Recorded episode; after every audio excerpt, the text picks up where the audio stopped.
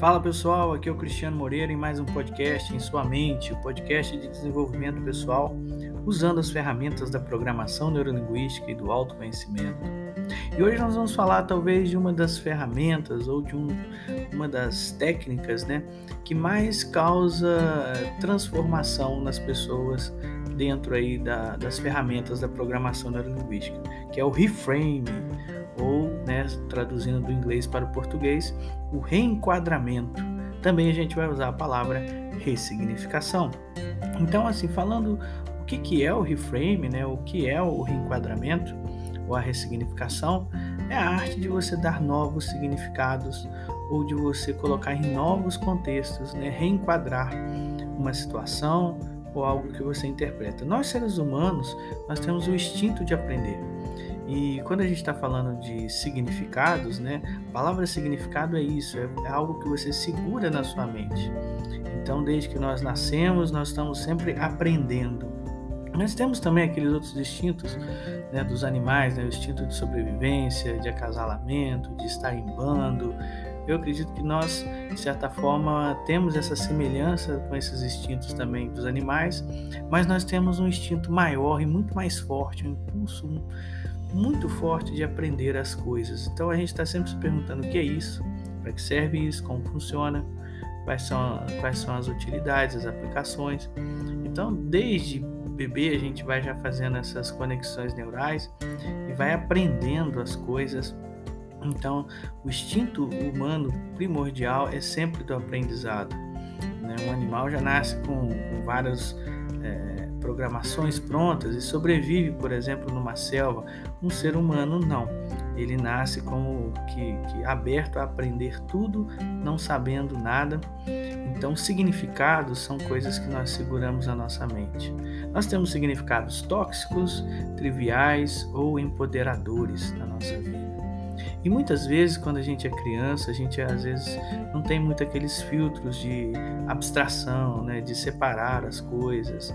Muitas vezes a gente coloca significados tóxicos em eventos que aconteceram que de repente não eram nada daquilo.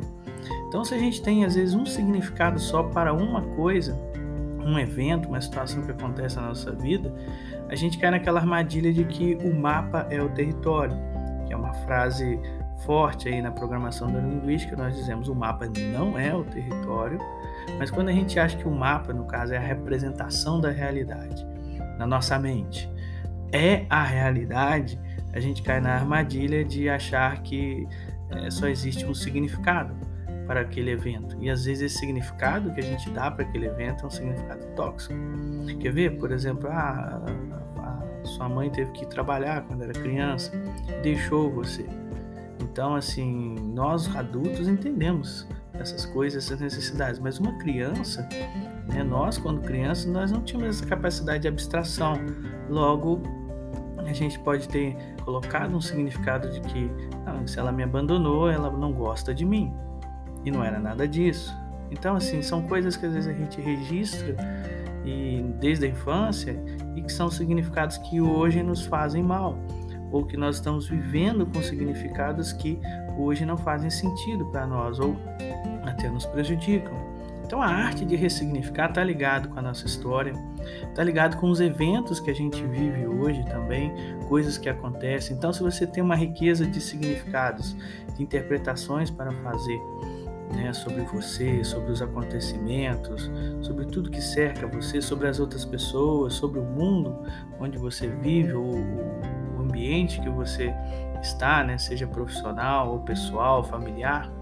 Então, assim, se você. O tempo todo a gente está dando significados para essas coisas, mas se você dá mais ou tem mais opções de significados, você então tem uma riqueza maior de poder enxergar as coisas. Porque as coisas em si mesmas, elas não têm um significado próprio, elas não trazem a princípio um significado próprio ou se trazem são completamente invisíveis e nós não temos certeza e evidência nenhuma deles, a não ser nós mesmos dando significados. Quer ver qual que é o significado da vida?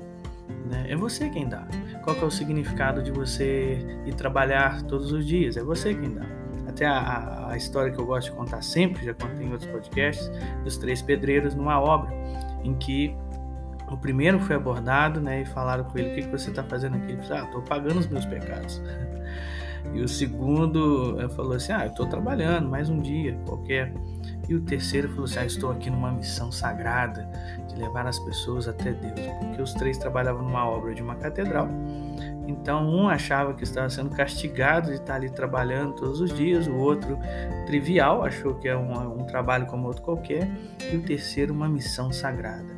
Cada um vê de um seu modo, como diz Guimarães Rosa, e a percepção é nossa. Então, assim, o um mapa não é o território.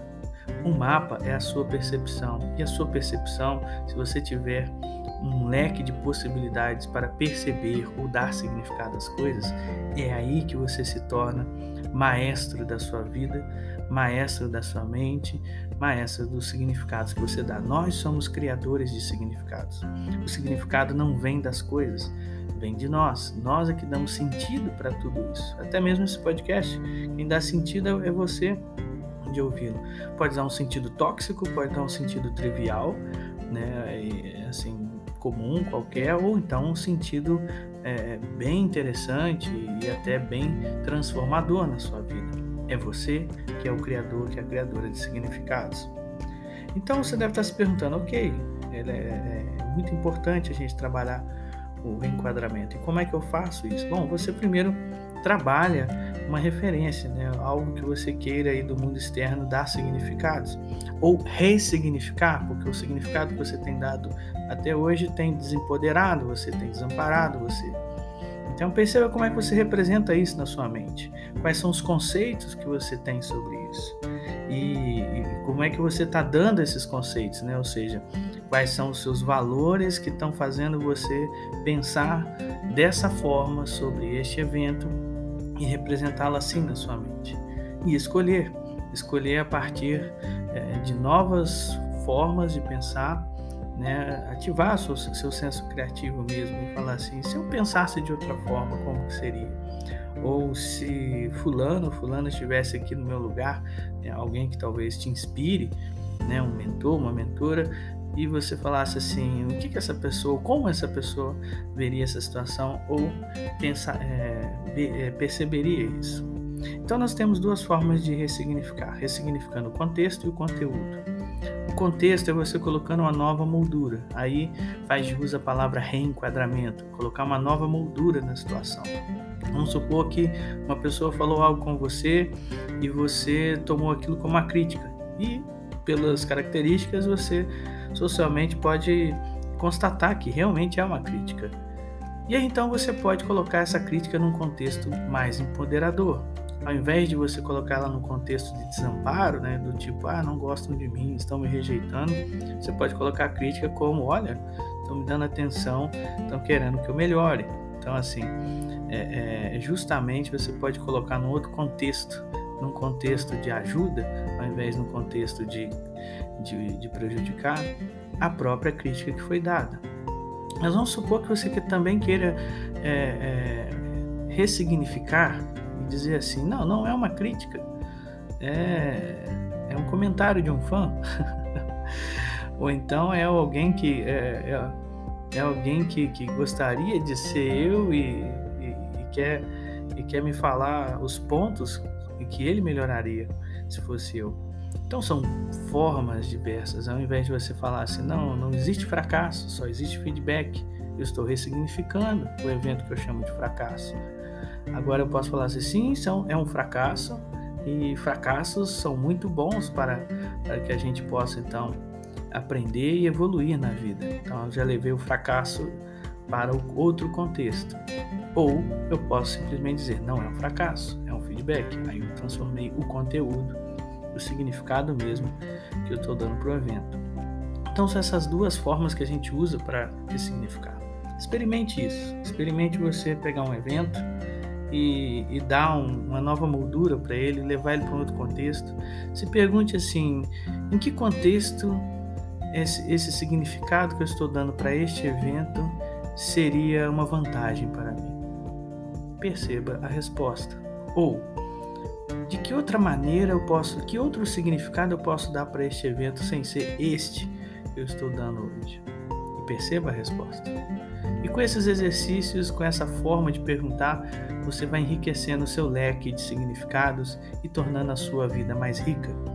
A qualidade da nossa vida depende da qualidade dos significados que nós damos a elas. Então é isso. Espero que você tenha gostado, espero que tenha ajudado você e nos encontramos em próximos podcasts. Até mais.